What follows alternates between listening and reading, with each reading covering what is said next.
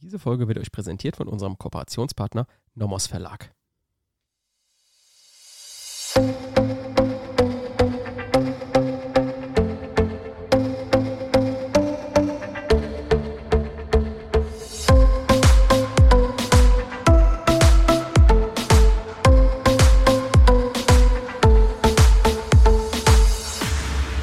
Willkommen zu einer neuen Folge Kurzerklärt. Heute bewegen wir uns wieder wie jeden Freitag im öffentlichen Recht.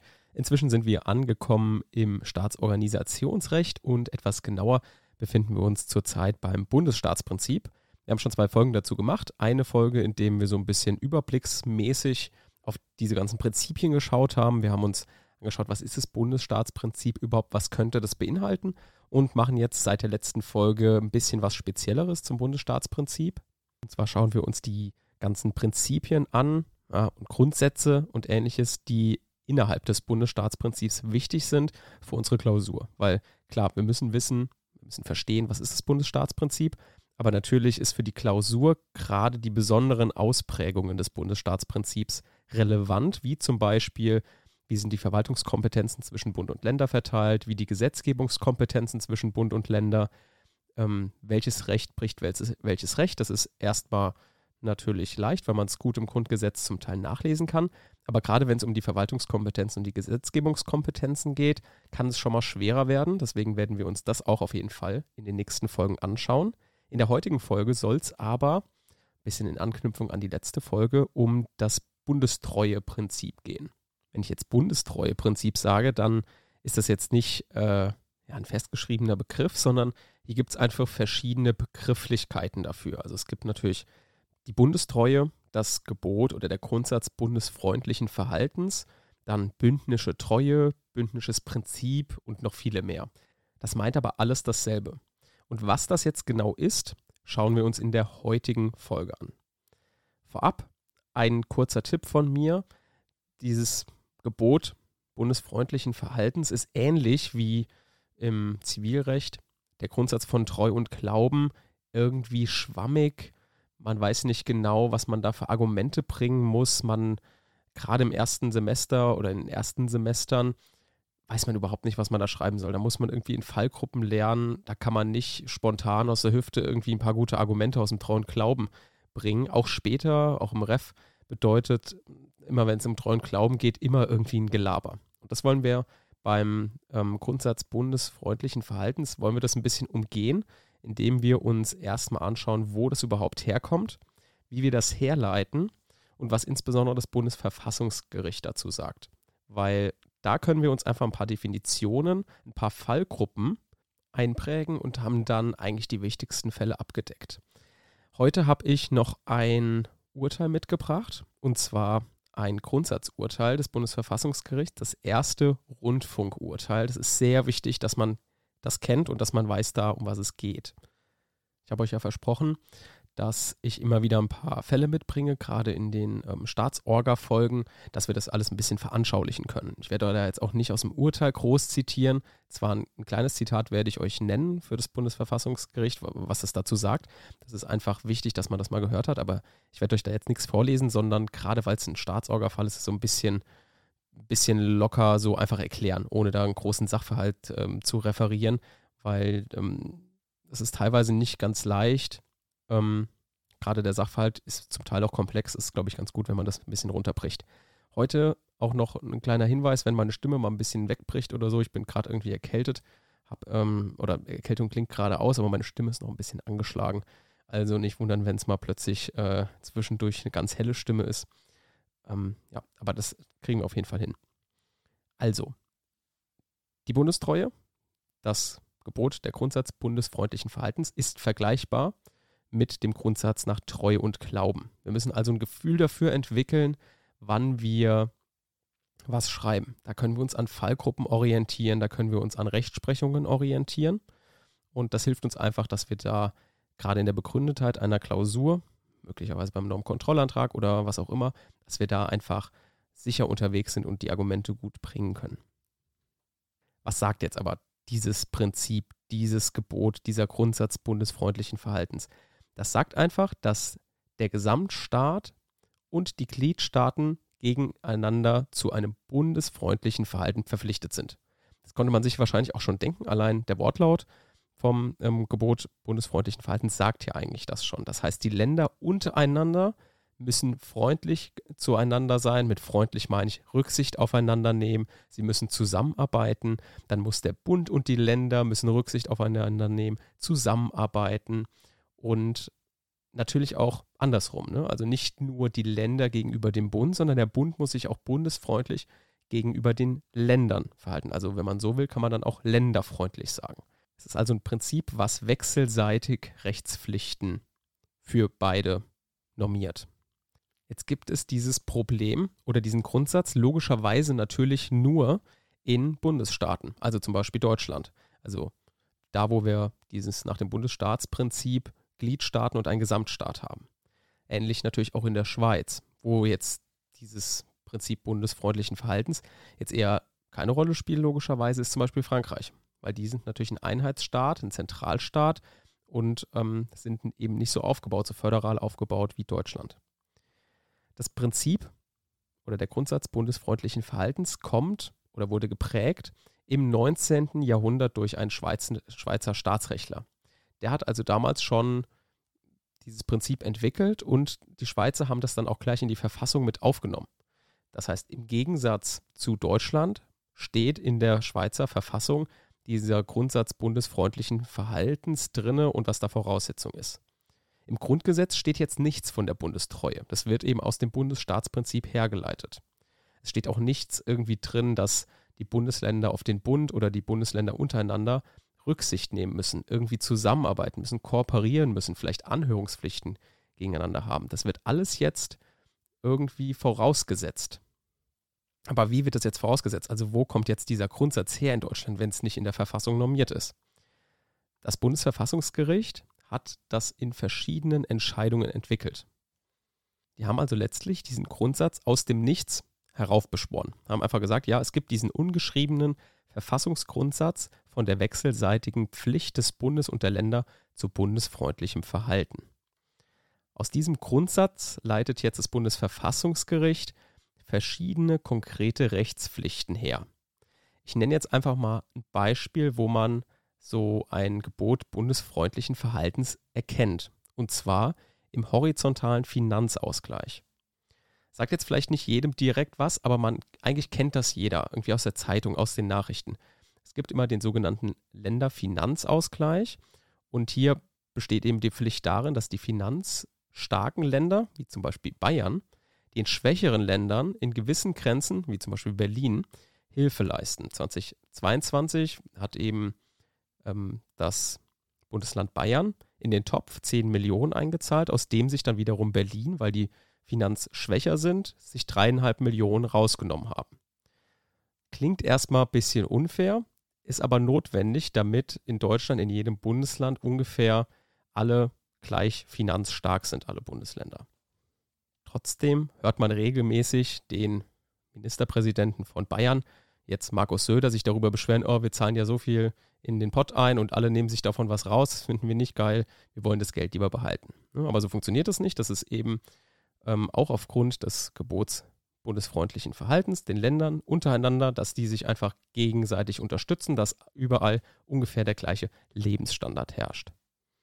Das Bundesfinanzministerium schreibt hier dazu, das System des Länderfinanzausgleichs hat nun die Aufgabe, die sich durch die Steuerverteilung ergebenden Finanzkraftunterschiede unter den Ländern angemessen auszugleichen, sodass alle Länder in die Lage versetzt werden, den ihnen zugewiesenen Aufgaben nachzukommen. Das horizontale Ausgleichssystem ist durch folgende Elemente gekennzeichnet. Da werden ein paar Elemente aufgezählt, die für uns jetzt nicht wichtig sind. Einfach nur, dass man mal versteht, dass dieses Gebot bundesfreundlichen Verhaltens in vielen Dingen drin sind. Ne? Also gerade hier zum Beispiel in dem Länderfinanzausgleich, das ist eben Ausdruck von dem Gebot bundesfreundlichen Verhaltens und zwar den Ländern untereinander. Welche konkreten Rechtspflichten werden denn jetzt hier hergeleitet? Das ist einmal die Verpflichtung zur Zusammenarbeit der Länder untereinander und im Verhältnis Bund-Länder und Länder-Bund. Dann die Verpflichtung zur Abstimmung untereinander, die Verpflichtung zur Koordinierung bestimmter Vorhaben und die gegenseitige Informations- und Rücksichtnahmepflicht. Hier kann zum Beispiel auch eine Anhörungspflicht des Bundesministers von meinetwegen jetzt der Landwirtschaftsminister, dass der zum Beispiel seinen Kollegen aus Schleswig-Holstein, aus Baden-Württemberg erstmal anhört, wenn er bestimmte Entscheidungen von ihm revidieren möchte oder sich darüber hinwegsetzen möchte. Dann ist es eben nicht nur guter Ton, sondern eben Ausdruck der Bundestreue, dass man als Bundesminister für Ernährung und Landwirtschaft erstmal zu dem Landesminister für Ernährung und Landwirtschaft hingeht, wenn man mit einer Weisung oder mit irgendetwas, mit einem Beschluss nicht zufrieden ist und sich darüber hinwegsetzen möchte oder den abändern möchte. Dann geht man eben erstmal hin, man hat eben diese Anhörungspflicht. Ansonsten klingt das alles irgendwie sehr abstrakt. Das ist es auch und deswegen müssen wir uns auf jeden Fall mal einen Fall angucken. Und zwar ist das das Rundfunkurteil 1. Finde ich persönlich total spannend, weil es irgendwie auch einen geschichtlichen Bezug hat und auch irgendwie Rundfunk, das alles mich irgendwie interessiert, auch mit den Frequenzen und allem. Also, ich werde euch den Sachverhalt ein bisschen schildern, also natürlich zusammengefasst, nicht den ganzen Sachverhalt, einfach das, was fürs Verständnis wichtig ist. Wir befinden uns im Jahr 1960. Im Jahr 1960 war es so, dass es beim Rundfunk nur einen Sender gab. Und zwar war das einfach das erste Pro Programm, also das, was äh, heute ARD heißt. Die ARD war damals von der britischen Besatzungsmacht eingeführt worden, denn die britische Besatzungsmacht hat damals gesagt, okay, wir müssen hier auf jeden Fall einen unabhängigen, ähm, staatsfernen Rundfunk schaffen, der irgendwie durch die Länder organisiert wird. Und deswegen haben die einmal den, das, ähm, den DPD eingerichtet, den Deutschen Pressedienst, und einmal den NWDR, also das heutige NDR oder WDR, also der Nordwestdeutsche Rundfunk. Ja, und dann hat sich die britische Besatzungsmacht gedacht, das müssen wir auf jeden Fall so machen, damit das unabhängig ist, damit die Regierung damals unter Konrad Adenauer nicht das gleiche passieren kann wie unter ähm, Adolf Hitler, wo eben das praktisch das, der Rundfunk okkupiert wurde und einfach nur noch Propaganda damit verbreitet wurde. Das wollte man auf jeden Fall verhindern und deswegen hat man eben DPD und NWDR eingesetzt, dass die, die damals das erste Programm, heute die ARD möglichst regierungskritisch einsetzen können.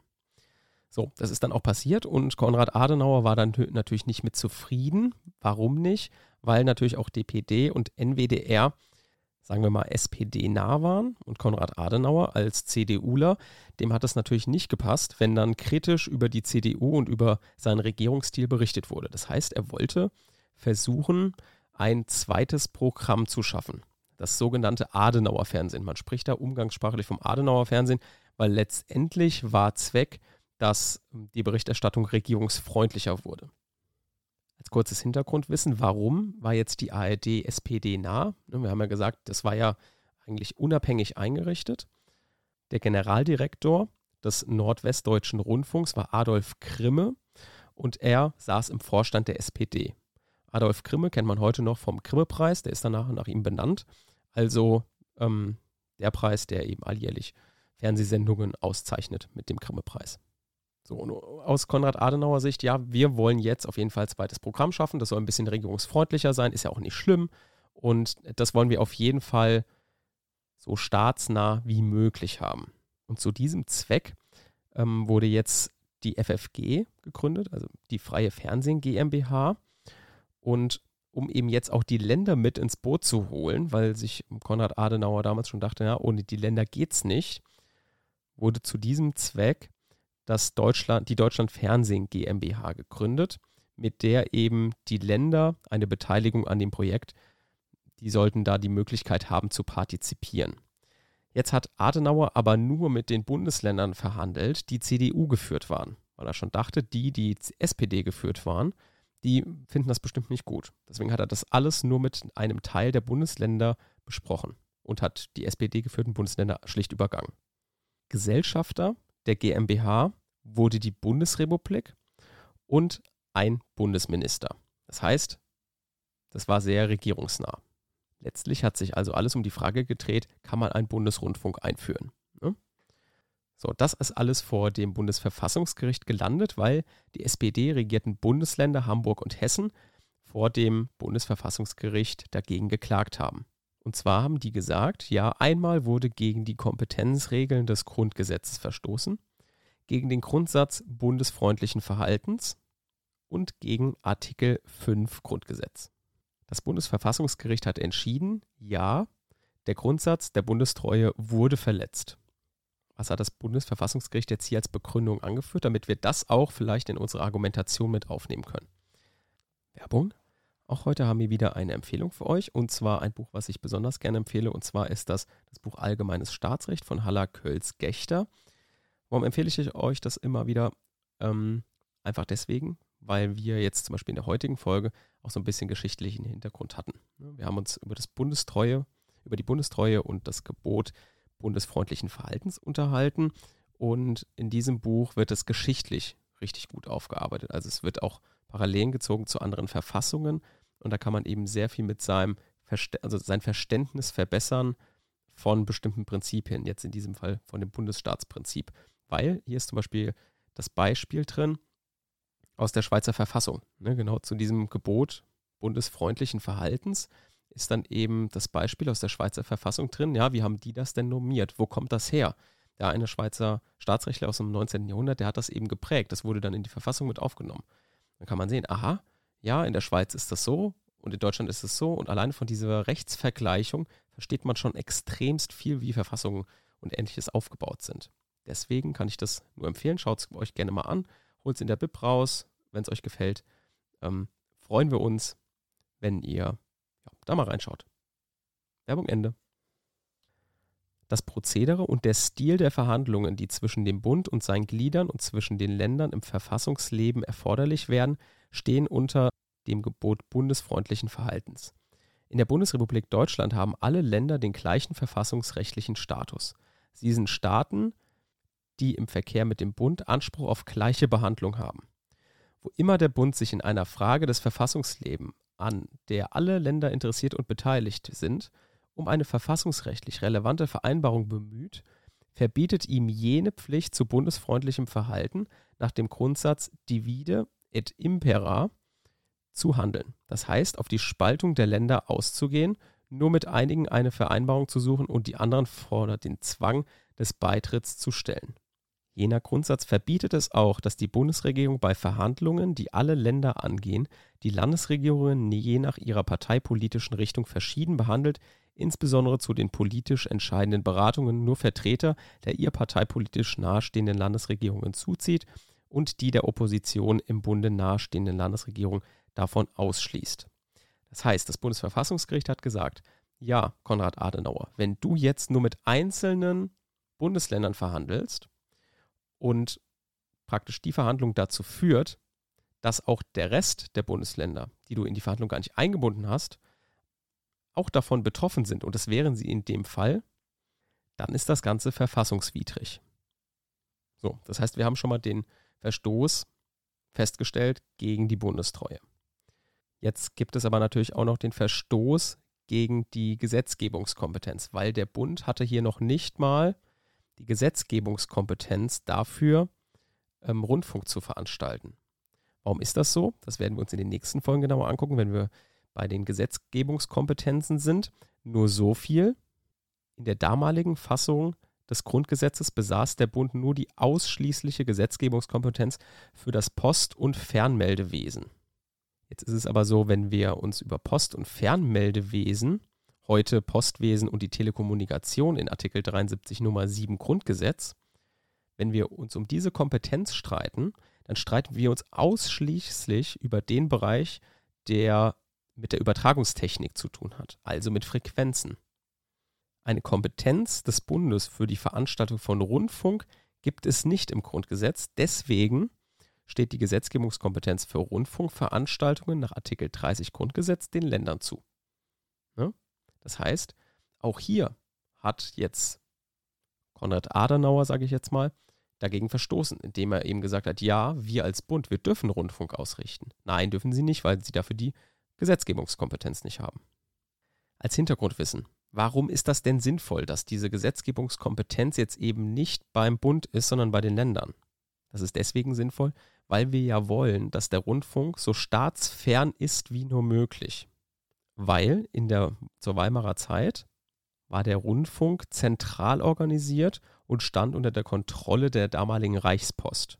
Das hat aber halt die staatliche Einflussnahme begünstigt und den Missbrauch des Rundfunks für Propagandazwecke, gerade während des Nationalsozialismus, natürlich begünstigt. Das heißt, man hat daraus eine Lehre gezogen und gesehen, wir müssen den Bund vom Rundfunk wegbekommen. Und deswegen haben wir es auf die Länder ausgeturft, sozusagen, indem wir gesagt haben, gut, die Gesetzgebungskompetenz für den Rundfunk besteht jetzt nicht beim Bund, sondern bei den Ländern. Was war jetzt die Folge? Die Folge war, dass diese Gesellschaft liquidiert wurde, ne, weil das Bundesverfassungsgericht gesagt hat, das ist verfassungswidrig. Und im Anschluss wurde das ZDF gegründet. Und zwar nicht durch den Bund natürlich, sondern durch die Länder. So. Das war jetzt im Großen und Ganzen aus unserem, mit dem Wissen, was wir bis jetzt gemacht haben, kompliziert. Ne? Wir haben jetzt auch schon ein bisschen in die Gesetzgebungskompetenzen reingeschaut. Ich will euch aber so viel sagen. Diesen Fall habe ich mit euch gemacht, damit ihr seht, was es bedeutet, mit dem Gebot bundesfreundlichen Verhaltens umzugehen und zu argumentieren. Ihr müsst euch also merken, immer dann, wenn in der Klausur davon die Rede ist, dass Pflichten zwischen Bund und Ländern oder den Ländern untereinander verletzt sein könnten, dann steht dann irgendwie im Sachverhalt, ah, die Rücksicht, eine Rücksichtnahmepflicht, eine Anhörungspflicht könnte verletzt sein, das wird gerügt von den Ländern, dann wisst ihr, aha, okay, dann müssen wir mit dem Bundes, Grundsatz bundesfreundlichen Verhaltens argumentieren.